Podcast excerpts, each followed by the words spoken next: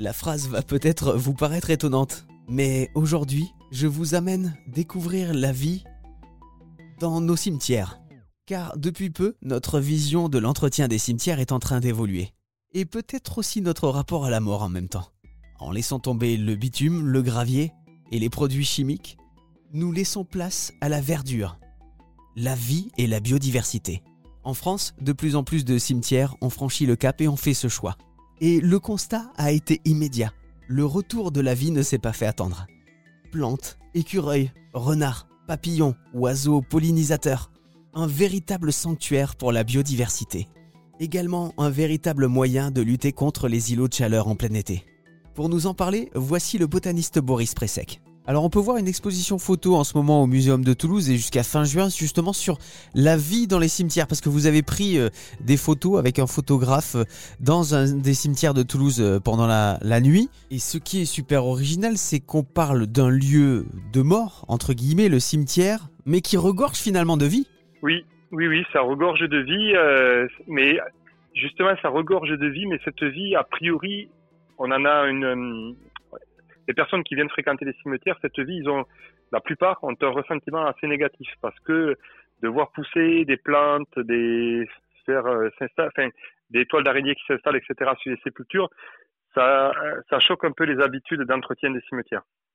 Et euh, du coup, euh, on n'est plus habitué euh, comme il y, a, il y, a, bien longtemps qu'on est coupé, que tout le monde est coupé de la nature de ce vivant qui s'exprime librement, en fait, hein, le vivant il est libre et sauvage, donc il n'a pas de, de frontières. Euh, il, il, faut euh, le travail pédagogique qu'il y a derrière, il est, il est assez énorme. Et justement, la chance qu'on a au cimetière, c'est qu'en fait, le vivant, il s'exprime de manière mais exubérante, euh, avec des lierres qui, qui, qui, envahissent ces sépultures, qui vont les recouvrir, des vignes verges aussi qui sont euh, phénoménal. Il y a aussi de très vieux arbres, hein, des arbres qui sont classés d'ailleurs, hein, qui sont là depuis le début du cimetière et qui ont qui ombragent tout un, lot de sépultures. Donc tout ça c'est à à mettre en avant. Alors c'est pas à mettre en avant au détriment des sépultures et au détriment de la, de la visite des familles.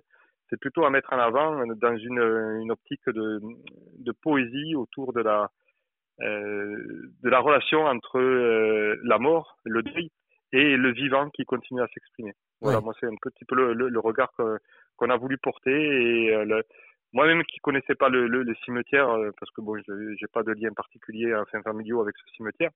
En découvrant la, la, biodiversité dans ce cimetière, j'ai aussi découvert les euh, la, la, la, beauté des sépultures et puis le l'aspect touchant de toutes les petits les petites icônes, les petits objets que les familles laissent sur les euh, déposent sur les sépultures.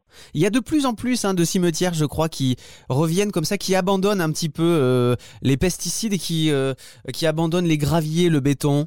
Et oui, ouais, ouais, parce que ben, finalement, le cimetière à Terre-Cabade, il fait 30 hectares. Et 30 hectares en milieu urbain, quand on doit lutter contre des îlots de chaleur, quand on doit favoriser l'absorption de l'eau et favoriser la biodiversité en ville, ce sont aussi des lieux pour tout ça en plus d'être un lieu de promenade, parce que sur 30 hectares, bien sûr, euh, euh, il n'y a pas que des familles qui viennent rendre hommage aux sépultures, il y a aussi des, promeneurs, des touristes qui viennent. Euh, le cimetière de Terre-Cabade, il est de plus en plus connu pour ça, parce que c'est un lieu super agréable de promenade, hein, bon, ben, dans le respect, bien sûr, de, de tout, tout, le deuil qu'il y a, qui a présent. Hein.